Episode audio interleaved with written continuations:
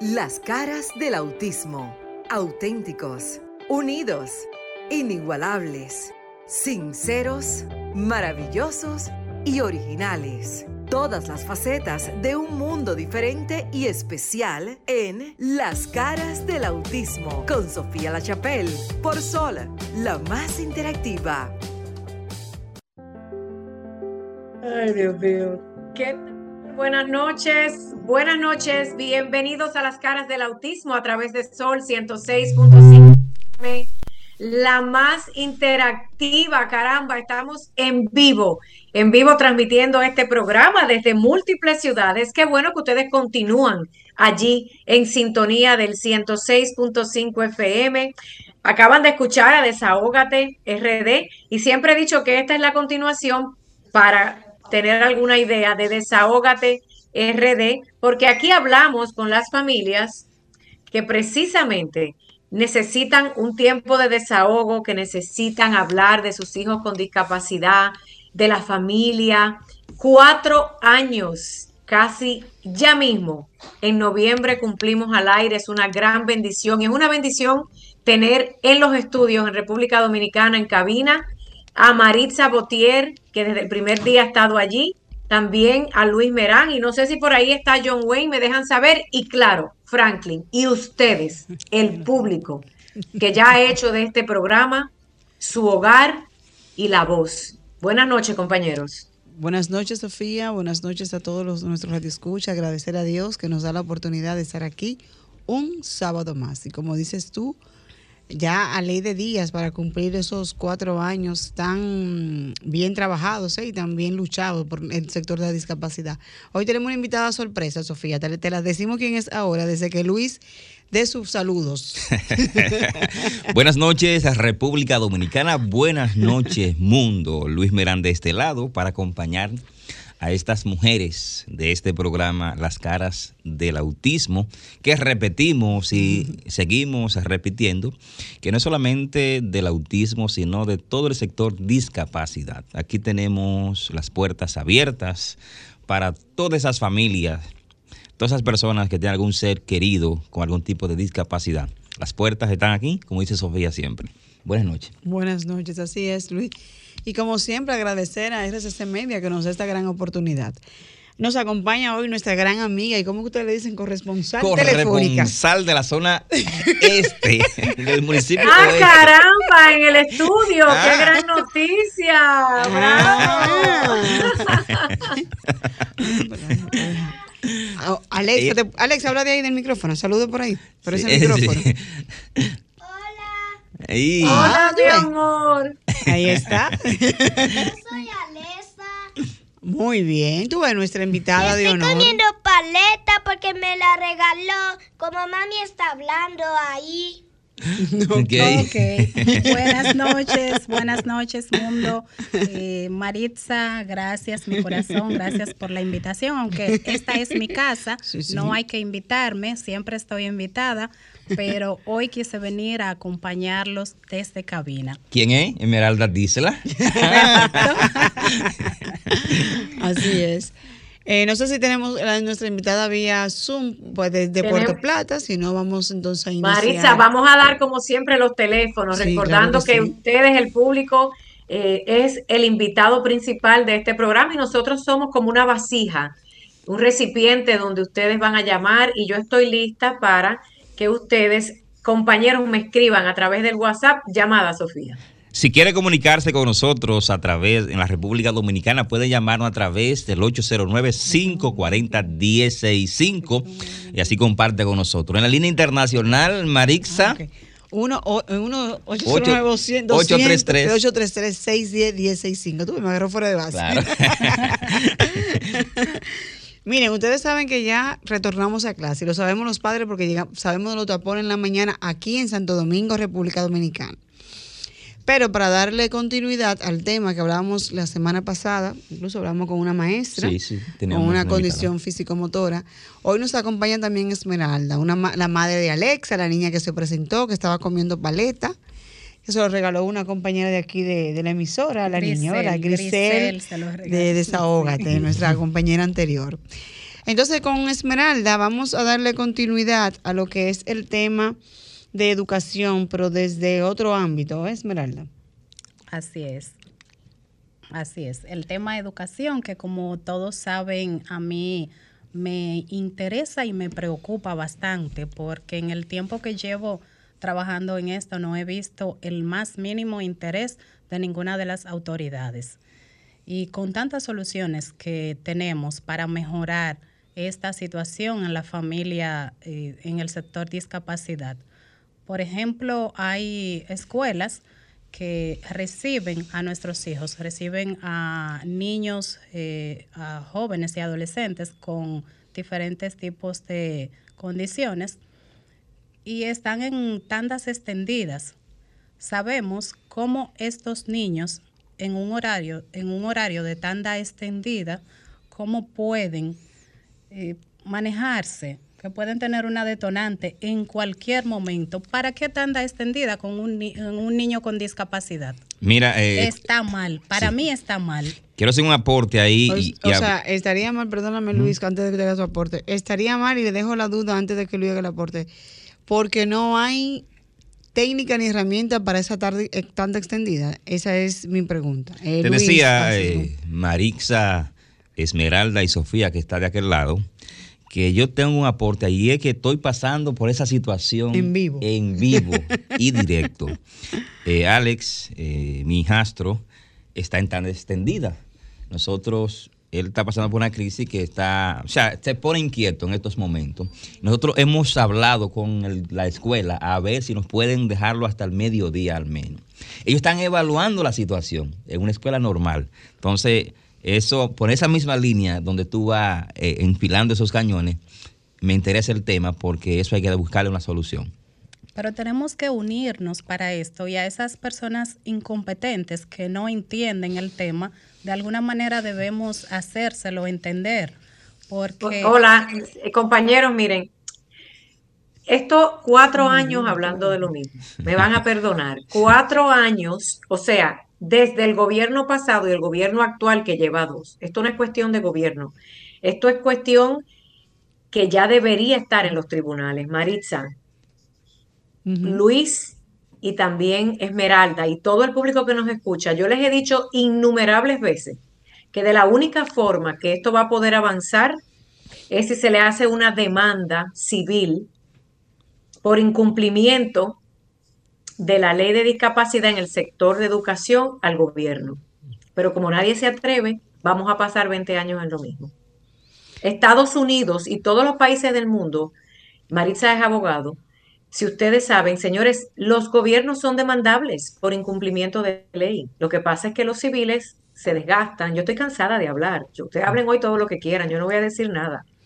Porque al final uno se gasta emocionalmente. Yo misma me he reunido con los gobiernos pasados desde el año 2014 y estamos en el 2022. Más de cinco ministros diferentes de, de ministros de educación, más de cuatro diferentes presidentes y no pasa nada. Propuestas que todos hemos escrito, yo, Esmeralda y un grupo más de muchos que amamos y sabemos cómo ayudar. Y todo está engavetado. Y vienen y van los gobiernos. ¿Qué es lo que ustedes van a hablar hoy? ¿Van a hablar más pava, más porquería de la misma? Me van a perdonar, pero yo lo que creo que deberíamos de enfocarnos, en vez de estar hablando que el gobierno tiene que hacer, porque el gobierno sabe lo que tiene que hacer, ¿por qué no le damos la solución al pueblo? ¿De qué tienen que hacer papá y mamá en casa para esta crisis? Porque si usted sigue esperando, le se va a morir esperando. Hoy yo le quiero decir a ustedes que yo siempre tengo esperanza, pero ¿qué es lo que pasa? Del 2014 a este año, ¿cuántos años han pasado? Y tengo gente que tienen 15 y 20 años en la República Dominicana haciendo lo mismo. Entonces vamos mejor a hablar de consejos, de cómo educar a tu hijo en casa. Padres y madres, ármense ustedes de las herramientas educativas. Y me encantaría que nos enfocáramos en eso, porque estamos dando protagonismo. Le estamos dando protagonismo a quien no se lo merece y gastando energía donde no va a pasar nada. Ahora, si pasa algo, es, nosotros vamos a ser los primeros que vamos a dar la primicia. Sí, así es. Sin embargo, eh, no todos, viéndolo desde el punto de vista ya más macro, no todos podemos tener escuela en casa, porque hay personas que sí necesitan esa tanda extendida. Ahora, ¿qué es lo que tenemos que hacer? Es dar las herramientas o escuela especial en su defecto, crear las condiciones, eh, dar arte, o sea, yo no sé, yo, yo pienso eh, en música y hacer que esas horas que tengan esos niños, que, que tienen unos niños que están en el colegio, es obligatorio entonces estar en la escuela. Bueno, yo llevé una propuesta eh, donde le decía que porque hay escuelas, hay escuelas que tienen 150 niños con diferentes 150, niños. con diferentes discapacidades. Entonces yo digo, bueno, ese servicio puede llegar a 300 niños. ¿Cómo vamos a tener una tanda matutina y una tanda vespertina? Bueno, pues el argumento es, pero es que si se van al mediodía no se le da el almuerzo. Claro que sí. Denle el almuerzo a los 150 que se van juntamente con los 150 que llegan. y están alimentando a 300. Esos se van con sus padres ya alimentados y los que lleguen también van a estar alimentados y van a entrar entonces a sus labores.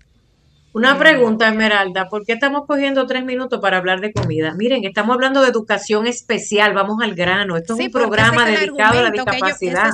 lo que pasa es que aquí, aquí en Santo Domingo, República Dominicana, te dan el almuerzo. Te dan el almuerzo. Marisa, en Estados Unidos y en todas partes del mundo lo dan. Lo que quiero es que hablemos y nos concentremos en el programa y me disculpan. ¿Dónde está la gente del 809-540? A mí que me importa que le den comida a mi No, no, no, es que es el punto, este es el punto, Sofía, eso es lo que ella acaba de decir, que es, ahí está una gran diferencia de por qué no se puede programar esa tanda porque está incluida la comida. Entonces, a los padres o a, a los... ¿Quién programa? Los, programadores de, las escuelas, ¿verdad? Sí, del ministerio. Del ministerio. Entonces tienen ese tranque, por eso es que ella lo trae a colación. Porque para, para para alguien es importante, para la familia es importante ese punto. Repetimos, señores, los, nuestros números telefónicos ah, desde aquí, desde República Dominicana. Puede llamarnos y comentar. Ya de hecho tenemos una llamadita. Ok, vámonos a tomarla de una vez. sí, buenas noches. ¿Estás en las caras del autismo? Excelente. Buenas, buenas tardes, buenas noches. Excelente programa, La cara del autismo. Gracias por estar en sintonía. Dios Ramón de San Cristóbal. Ok. Oiga, mi inquietud es la siguiente, y escúcheme que este programa no es para eso, pero es una situación urgente.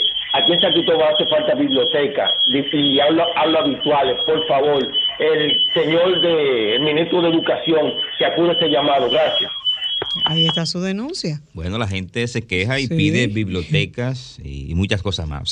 y, muy importante. Claro, claro. Llámenos al 809-540-1065 desde República Dominicana. Y si está en el, en el exterior, puede llamarnos al 1833-610-1065 para que hable con nosotros del tema de este sábado aquí en las caras de Hoy estamos hablando de educación, en el caso nuestro, educación especial. ¿Qué nos falta? ¿Qué tenemos que hacer? Nos falta mucho, nos falta todo. Pero también hay algo, hay, algo hay, porque por lo menos existe el Departamento de Educación Especial. Lo que habría que ver, darle seguimiento, nosotros como padres estar atentos y pendencieros. Eh, Sofía, tú decías que allá en, en, Estados Unidos, porque es bueno siempre hacer la comparación, obviamente, nunca vamos a comparar nuestra Quisqueya con los Estados Unidos. Sin embargo, la realidad es, siempre va a ser la misma las personas con niños con condiciones siempre queremos ver el vaso lleno, porque es un, es un tema de, hasta de derecho, como bien lo establece la, normativa. Sin embargo, nosotros aquí nos hace falta mucho educación. Pero los padres sobre todo, Esmeralda. Sobre todo, claro que sí. Miren, yo, yo, me voy a, yo me voy a salir de Estados Unidos. Olvidémonos de Estados Unidos, que aquí nadie tiene visa, ni todo el mundo viaja, ni tienen dinero para eso. México, Panamá tienen programas de educación especial. Han visitado nuestro país, se han reunido con diferentes ministros de educación y directores del Departamento de Educación Especial. Les han ofrecido, claro que tienen que pagar porque es que nada es de gratis. ¿Qué es lo que les qué pasa? ¿Qué se piensan? Que todo es gratis. Les han dicho, nosotros vamos a República Dominicana, entrenamos y capacitamos todo el personal académico incluso a los padres, porque hay proyectos para padres, para que aprendan a ayudar a sus hijos en todas las áreas de educación especial y nunca lo llaman, porque como dentro de los departamentos hay pulpos y, todólogos, Miren, yo le voy a decir más. En Estados Unidos, yo personalmente, y se los he dicho y se lo vuelvo a repetir para el que esté oyendo por primera vez, hace un tiempo me pidieron una reunión con el superintendente escolar de es del estado de la Florida. Vino un grupo del ministerio, se fueron, dijeron que lo iban a hacer. Han pasado nueve años y no llamaron jamás. La vergüenza que yo pasé, porque yo de atrevida me pongo a tocar ese tipo de puerta en representación de nuestro país y quedó mal. México, México en este año, en este año y hace tres años, unos académicos a nivel mundial avalados han hecho reuniones con el Ministerio de Educación y se han quedado esperando. ¿Les quedó claro? Sí, bueno, Puerto, no me hablen Rico, de Puerto Rico este mismo año también hizo un enlace y esperábamos que ya para esta fecha esa capacitación ya tuviera culminada y ni ha iniciado. Entonces yo, yo, entiendo, Sofía, que no es un tema de lo que está, bueno, y siempre hemos dicho eso, que no es un tema de lo que están gobernando ahora, sino un tema de todos los que han pasado por ahí que no le ha interesado tratar el tema de la discapacidad aquí en la República Dominicana. Entonces no hay voluntad política. Una pregunta, ¿cuál es el problema? Que no tenemos suficientes maestros entrenados pues la solución está en llamar a toda esa gente de Estados Unidos que tiene mucha gente los contactos, llamar a la gente de Puerto Rico y llamar a los de México y decirles, venga un batallón a entrenar y capacitar a todos los maestros del sector público, no ni siquiera los de educación especial, es que hoy día todos los maestros del mundo deben tener conocimientos básicos de educación especial eso es tan sencillo como eso, pero no lo quieren hacer y ojalá me tapen la boca, a mí, a todos nosotros. Y mañana mismo salga un decreto que diga que van a traer 300 profesionales de diferentes partes del mundo y que por seis meses van a entrenar a 3.000 maestros en la República Dominicana para que me callen la boca y para que hagan lo que tienen que hacer. Bueno. Ojalá y que sea así. Eh, eh, es un tema que tenemos que hablarlo de por siempre, entonces, hasta que alguien realmente diga, vamos a ponerle atención a esta situación, porque quienes sufren al final de cuentas son nuestros niños, niñas y adolescentes, y en especial las familias, porque, ok, tengo la tanda extendida, pero ¿de qué me sirve? ¿Para qué me sirve? O sea, ¿cuál es el, objetivo? Miren, otra cosa, otra cosa que se puede, otra cosa que se puede hacer, y tienen a la señora Malfi hace rato esperando, gracias por su paciencia. Son 18 minutos después de las 7 de la noche, zona del este, y en República Dominicana y otros países. Señora Malfi, gracias por su paciencia. Pueden hacer otra cosa. ¿Por qué no se van a las Naciones Unidas y presentan una denuncia ante ese foro internacional? ¿Por qué no escriben a las Naciones Unidas? Ustedes tienen una oficina de las Naciones Unidas en República Dominicana. ¿Por qué no van allí y presentan una denuncia si no la quieren hacer ante un tribunal precisamente para que no le engaveten y por influencias no pase nada? Vayan a un foro internacional. No me, no me hablen de la UNICEF, yo estoy hablando de Naciones Unidas. ¿Por qué no va allí un grupo de todos los que... ¿Tú sabes por qué yo no voy? Porque yo no tengo hijos en el sistema de educación pública de la República Dominicana y por ley no me compete hacer ninguna denuncia. Pero todo el que está escuchando este programa en República Dominicana, en Honduras, en Guatemala y en Latinoamérica, sepa usted que si usted tiene un hijo suyo en una escuela pública y privada, en el país que usted pertenezca y escuche este programa, usted puede denunciar y usted puede ir a escribir un foro y mandar una denuncia, pero no lo hacen. Tan sencillo como eso, pero le están diciendo lo que tienen que hacer y no lo hacen. Bueno, yo no soy abogado, gracias. Mira, vamos a continuar con, con Esmeralda ahora. Ya tenemos a Melfi en línea, me dices tú que tú la ves ahí. Vamos a darle paso Hace rato. Ah, ok. Amelfi está, Franklin, Amelfi se puede ya hablar. Hola, Amal, Amelfi. Amalfi. Hola. Hola, hola, ¿qué tal? Ah, estoy por aquí. Ay, qué bueno, bienvenida y gracias por estar en sintonía. Amalfi nos acompaña desde la ciudad hermosísima de Puerto Plata. A propósito, señores, que estamos en el mes de la salud mental. Mira, nosotros estamos hablando de educación, pero para nosotros los padres es un, problema, ¿eh? Eso afecta a nuestra salud mental, es Amalfi. Así es, es que definitivamente la salud mental es un pilar en cada ser humano, independientemente de que sea padre o no. Como la salud mental es un estado de bienestar, Amalfi, se está, se está entrecortando tu la llamada, no te escucho bien. Si te puedes poner un poquito más cerca del micrófono, por favor. Ok. Y ahora, ¿me escucha mejor? Ah, ajá, te escucho mejor, sí. Okay te decía, efectivamente, la salud mental impacta la vida de cada ser humano, independientemente de que sea padre o no, porque salud mental es un estado de bienestar que se manifiesta en la forma en cómo yo pienso, cómo yo me siento, cómo yo me comporto y cómo yo me relaciono con los demás. Yo todavía no soy madre, pero sé que la maternidad, la paternidad realmente en ocasiones puede generar mucho estrés afectar la salud mental, definitivamente. No, es excelente ese aporte que nos hace. Decir, decir de Amalfi que es comunicadora social, es autora, speaker coach de vida certificada y una comprometida promotora de la salud mental. Ella tiene un diagnóstico que nos gustaría que brevemente eh, nos explicara y luego nos hablara de su pequeño libro o de su libro, de su gran obra, eh, de que, no, que ella está dando publicidad, señores, y de entender que si bien es cierto que hay momentos difíciles, siempre habrá esa luz al final del camino. ¿eh, Amalfi?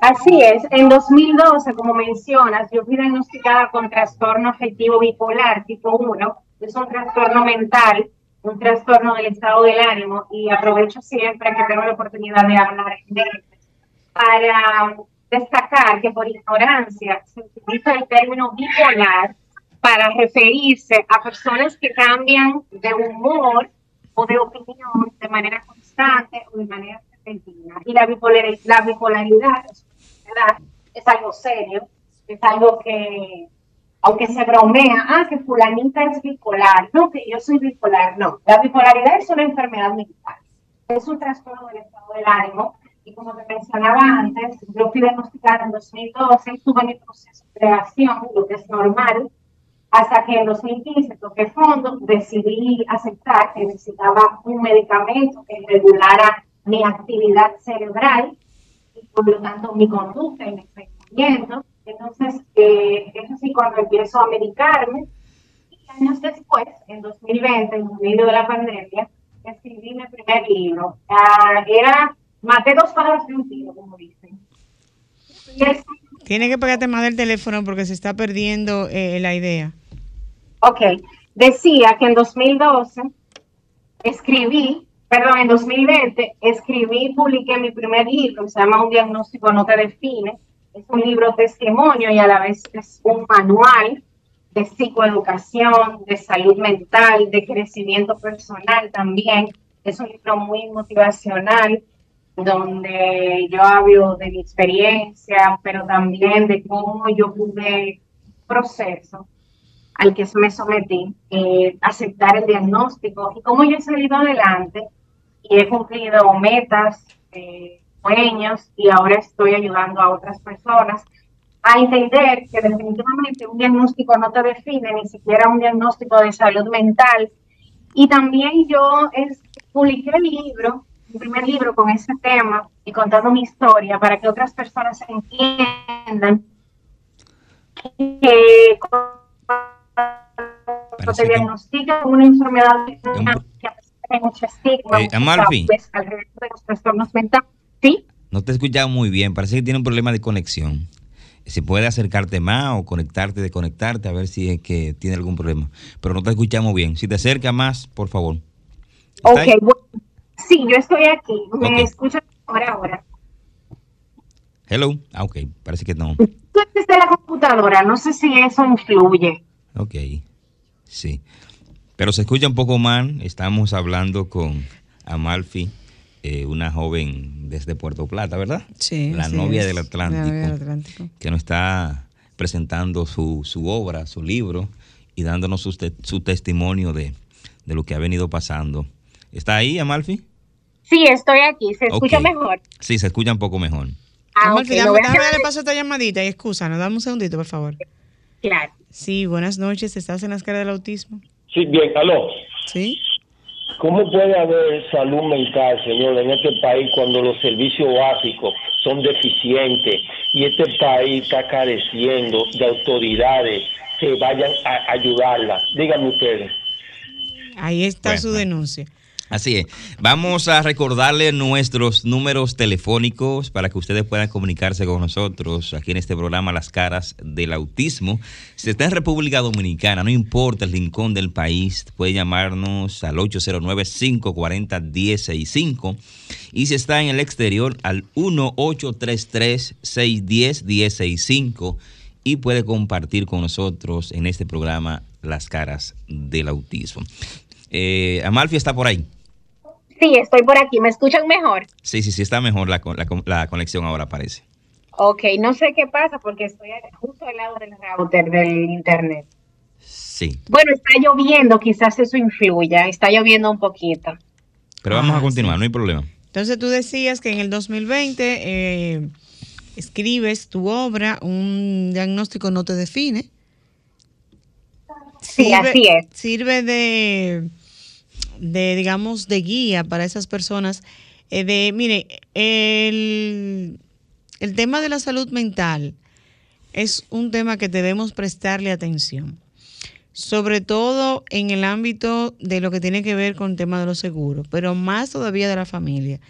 Yo quiero preguntarte, a Malfi, allá, para que todas las personas que nos escuchan entiendan, que si bien es cierto que, como dices tú, el diagnóstico no me define, en principio, te puede causar múltiples situaciones familiares. Y yo te pregunto, ¿cómo se manejó eso desde tu hogar? ¿Cómo tu familia se sintió impactada y a la misma vez tú, cómo pudiste eh, salir, digamos, de ese, de ese mundo y llegar a ser hoy lo que quien es Amalfi, a pesar del diagnóstico? Bien, primero decir que estaban en shock.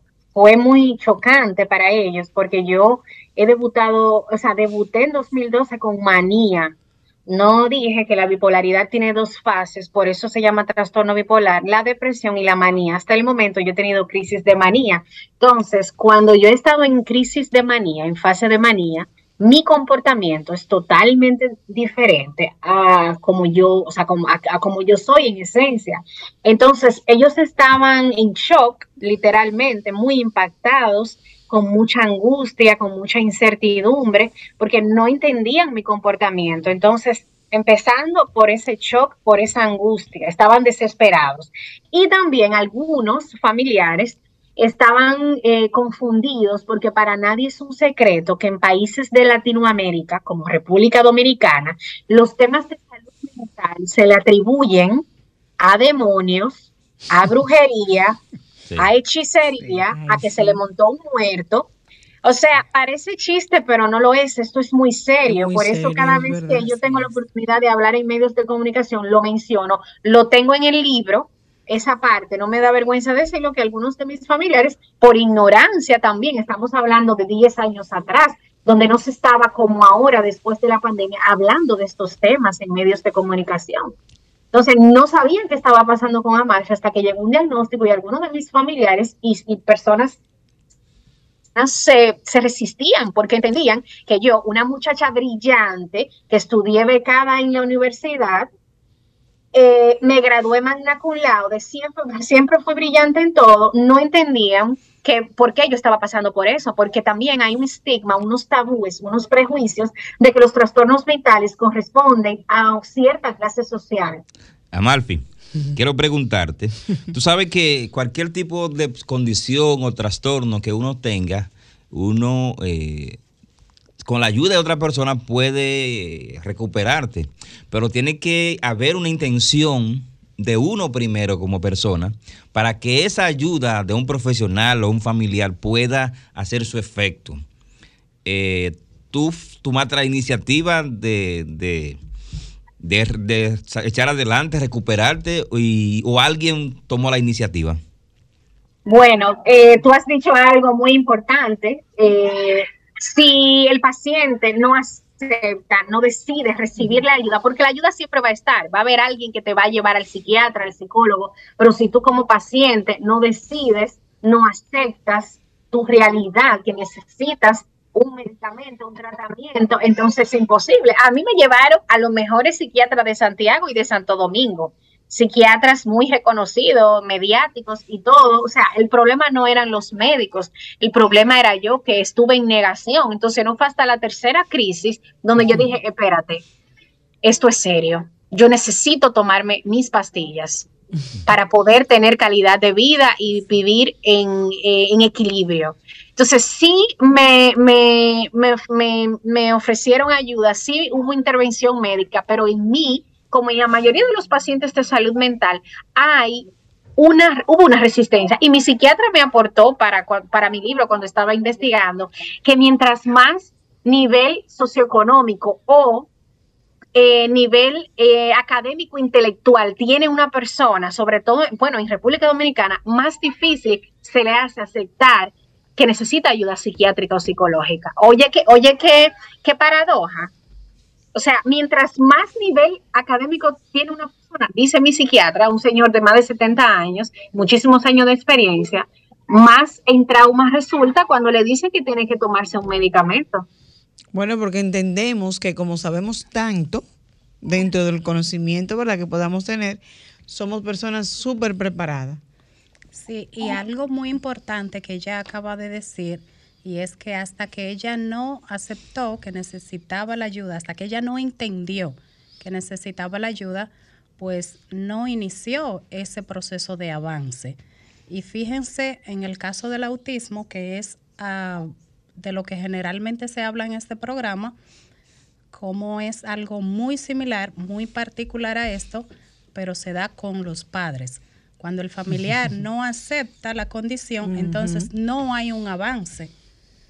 No depende de quien tenga la condición de autismo, sino del familiar, del tutor o familiar directo que esté a cargo y de esa persona. Perdón que te interrumpa, que ella dice, hay un mito que dice, ese muchacho tiene algo, esa familia está embrujada. Está embrujado. Ese muchacho, exactamente. tiene un demonio. Tiene un guanguá, un guanguá, una vaina rara. Compañeros, tengo que meter la cuchara, me uno lo pero es difícil. Y hay otra cosa muy, muy de cerca con el autismo, y es que cuando tenemos un autismo descuidado, cuando ese niño se suelta, vamos a decir, no se acepta esa condición, ese niño no tiene su equipo multidisciplinario con terapias y demás y medicado cuando necesita ser medicado, en la adultez tenemos una esquizofrenia segura. Tenemos a Sofía quien va también a hacer una, intervención sobre ese Una pincelada para que desarrollen. Miren, me encanta Amalfi, te felicito.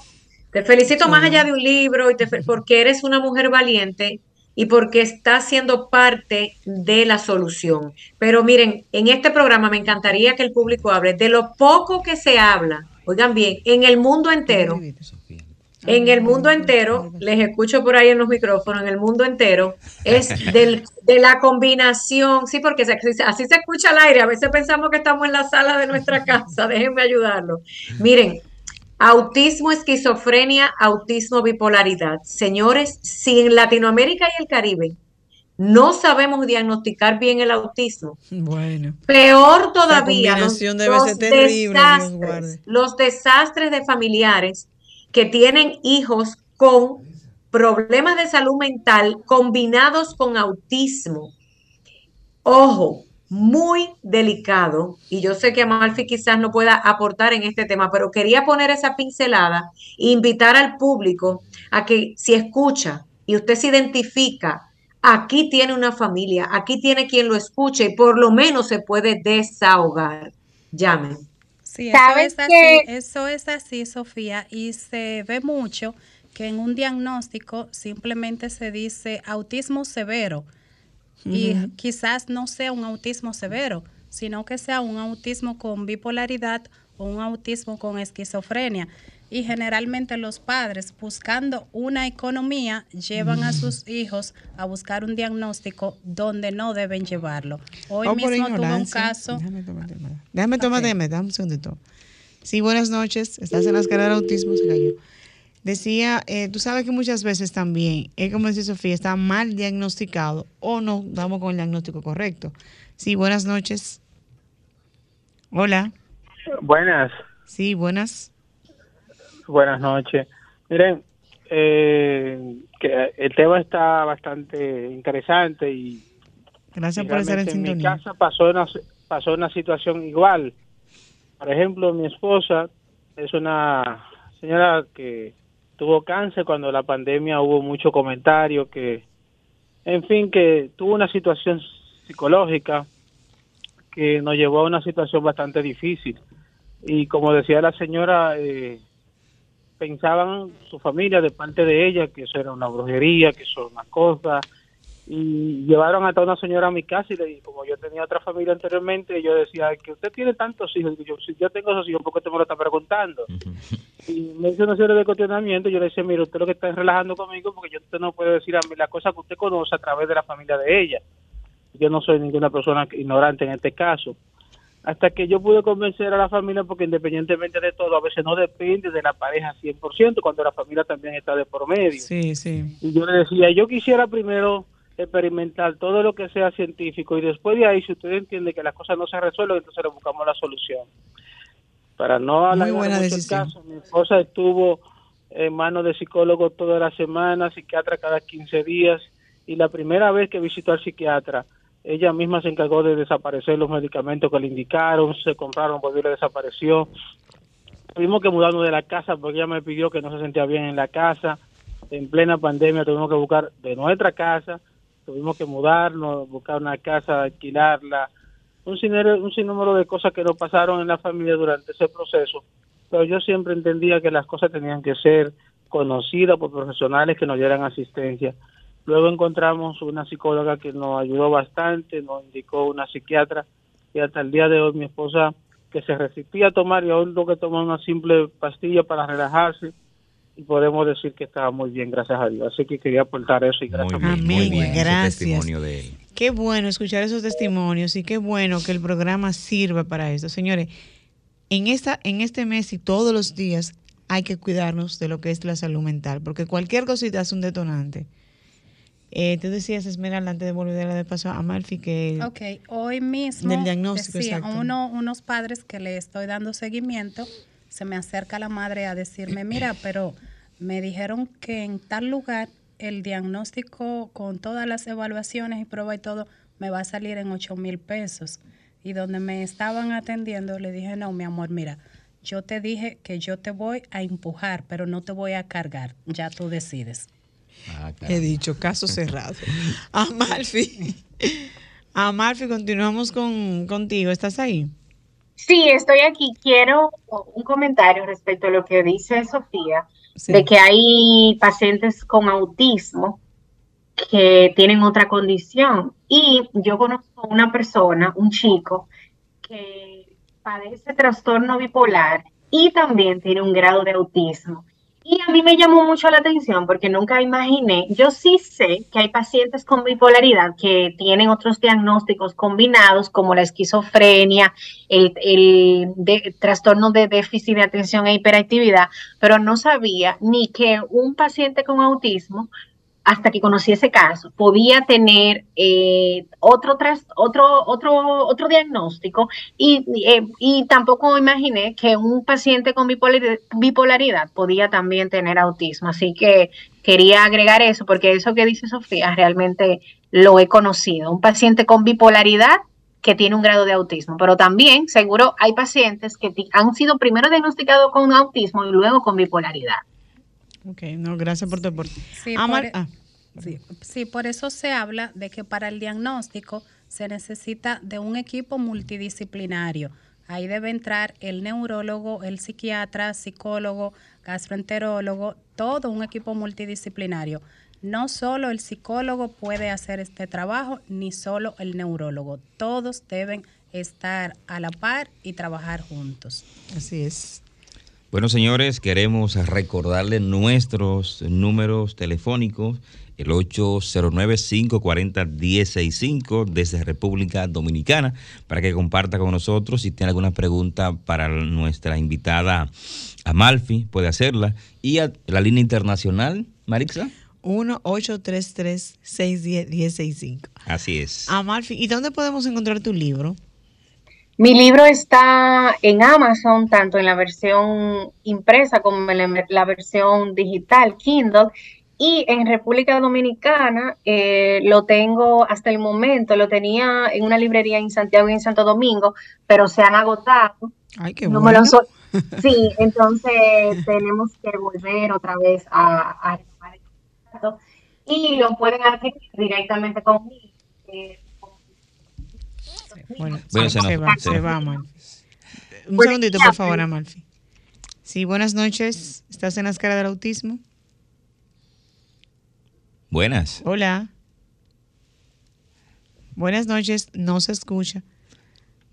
Amalfi, muchísimas gracias. No sé si tienes algo más que, que abundar o, o anotar Sí, para que las personas puedan entender en este mes que de salud mental, pero que no nos cuidemos solamente en este mes, sino todo el año.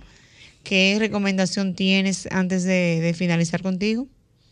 Como por la naturaleza de este programa, quiero dirigirme primero a los padres, a las madres con niños con autismo que me están escuchando. Pégate un poquito más del teléfono. Tenemos de- una llamadita para en lo que ella, en lo que ella Ah, va. Conéctate un poquito más y dame un minutito, por favor. Sí, buenas noches. Hola. Bueno, parece que, Hola, no se escucha. que lo Amal, siga si intentando decías- la persona que está llamando. Decía que sé, aunque no, no soy madre, no tengo un niño con autismo, pero me he pasado una semana completa en un hogar con un niño de 5 años con autismo. Y si yo he sentido ansiedad, estrés en algún momento por la conducta del niño propia de su condición, me imagino esos momentos, la salud mental de su mamá, de ese niño de 5 años Pégate más, Marfi, para poder en- Ok, escucharte puedo más. traducir lo que ella dijo. Sí. Ella dijo que, entender. que, ha Sí. que se ha pasado eh, recientemente entera. una semana eh, con niños que con la condición de autismo de 5 años y para ella esto ha sido algo estresante y si ella eh, solo en este rato que dura con ellos ha pasado esta situación, entonces la salud mental de los de los padres cómo deberá ser. Yo creo, creo que es hora de- Le voy a dar un dato. Yo sé que Amalfi se escucha un poquito más recordando que estamos en vivo vía radio. Y quiero darles un dato. Miren, vaya todo el mundo a sus teléfonos. Yo siempre he dicho que la educación y la información es gratis y busque efectos en los padres de un hijo con, con autismo y la salud mental. Los estudios a nivel mundial indican que los padres que tienen hijos con autismo, y les voy a decir por qué autismo y no otras condiciones de discapacidad, porque el autismo, al ser un, una condición de vida tan multifuncional a la vez que multisíntoma, los estudios indican de muchos expertos en salud mental que los padres atravesamos por un estrés postraumático que nunca es diagnosticado en la primera etapa de empezar a trabajar con ellos. Quiero que lo sepan, que estos son psicólogos y psiquiatras a nivel mundial, quienes dicen que desde ya debería empezar a diagnosticarse a los cuidadores de las personas con autismo, con que tengan esta sintomatología, claro está, con estrés postraumático y a la misma vez una llamada, porque el público cuenta. Adelante. Ya, se, se fue, cayó, se cayó la llamada que teníamos. Señores, disculpen, no, eh, insistan en la llamada y nosotros nos callamos porque queremos escucharlo. Díganme por favor con tiempo y yo paro. Vuelvo y repito. Estrés postraumático debe ser diagnosticado para algunas familias y cuidadores en el autismo, según la OMS. Y segundo, se cree, porque se ha diagnosticado también, que algunos padres atraviesan una crisis de salud mental tan grande que es como un combate en guerra. Sí, sí, no, no, es bien complicado. Bueno, Amalfi, Entonces, ah, ajá. Sí, entonces a eso iba. Gracias por ese aporte con datos eh, importantes, Sofía. A eso iba. Así como los padres tienen un presupuesto para las terapias, para el cuidado especial de los niños con autismo, yo les recomiendo y les hago una invitación a que también cuiden su salud mental, que busquen ayuda, que entiendan que salud mental no es solamente un diagnóstico, salud mental es bienestar. Seguimos. Por favor, busquen ayuda cuando sea necesario. Así es. Amalfi, agradecerte eh, estar con nosotros durante este tiempo. Eh, comprometerte cuando estés aquí en la ciudad, venir de manera presencial al espacio y nada, recomendar tu libro y qué bueno que Dios te ha dado la oportunidad de ser, de ser testigo de que cuando se acepta el diagnóstico y se acepta eh, la situación, los avances son diferentes. Muchísimas gracias y el compromiso es que estés de manera presencial cuando estés aquí en Santo Domingo. Claro que sí, gracias a ustedes. Recuerden, no hay salud sin salud mental y vayan a terapia, vayan al psiquiatra cuando sea necesario y sobre todo cuiden su salud mental eh, a forma de prevención para evitar los trastornos. Forma de prevención, así es. Gracias. Eh, tú sabes, Marixa, Sofía. Eso se nota por ahí. Estoy, aquí estoy escuchando, lo único que me pongo en mudo para evitar lo que se llama en inglés el feedback, ah, sí. que es que haya demasiado ruido de estática por tantas conexiones a la vez. Eh, decía Sofía que ya que estamos hablando del tema de educación en República Dominicana, retomando el tema, ¿verdad? retomando el tema, sí. y que hemos estado hablando en todos estos programas sobre el tema de la educación, porque un tema súper, súper amplio quiero eh, decir y me siento contento con, lo que aprobó el Senado de la República Dominicana, que es el tema de no, el no pago de la reinscripción en los colegios. Eso también, eso también, afecta el la salud mental el sector, de discapacidad y la salud mental. Economía. Ahora esperemos que el Poder Ejecutivo la promulgue, finalmente. Sí, es una propuesta que yo felicito al senador de la provincia, Monseñor Noel, Héctor Acosta, quien fue el, proponente de esa de ese proyecto, y aplaudimos. Ojalá y otros legisladores se, se animen y sigan sometiendo proyectos que vayan en favor de la discapacidad a ver si podemos ver una luz por fin al final del túnel. Ya para eh, el ministerio también que le dé seguimiento a esto porque muchos colegios disfrazan esa reinscripción Con otro como material gastable, tal cosa. y eso hay que darle seguimiento. Vamos a ver para que el Poder Ejecutivo lo promulgue, porque es el tema también. sí, buenas noches. Sí, buenas. ¿Aló? Sí, buenas noches, le escuchamos. Sí, buenas, sí. Habla Milton aquí el café. Sí, a su orden. Sí, yo tengo una inquietud de saber si ese padecimiento de esquizofrenia, eh, autismo, polar, si es que se hereda por el antepasado o es algo que surge así eh, con el tiempo. Gracias. gracias. Gracias. Escuche la respuesta. No es un padecimiento porque no es una enfermedad, es, una, condición. Cuando se cuando es una condición no es un padecimiento. Para que sea padecimiento debe ser una enfermedad. El autismo aún no sabemos qué lo causa por ende, debemos tener cuidado cuando alguien se nos acerca a vendernos un tececito, una pastilla o una alimentación que cura el autismo, porque si no se sabe la causa, no podemos tener la cura. Otra cosa muy importante, el autismo no se pega. Principalmente. No, sí, que también esa fue, fue también una de sus preguntas. Él mencionaba también la esquizofrenia. En el caso de la esquizofrenia, ¿cómo se maneja para que no se quede con la duda? Ok, la esquizofrenia ya es algo un poco más complejo porque no es como el autismo que se nace con esta condición y se puede detectar a partir del año y medio, dos años. La esquizofrenia podemos tener una persona totalmente funcional y ya hasta en la adultez por múltiples factores eh, ambientales, de familia, socioeconómicos y demás, puede desarrollarse esta condición. Y en el autismo también, el autismo descuidado en el adultez es una esquizofrenia segura. Ok. Sí, buenas noches. Sería, yo me comprometo a llamar. Ah, Ah, sí, aló. ¿Aló? Sí, diga. Eh, ¿qué, qué medida preventiva ella puede dar para esa situación? Gracias.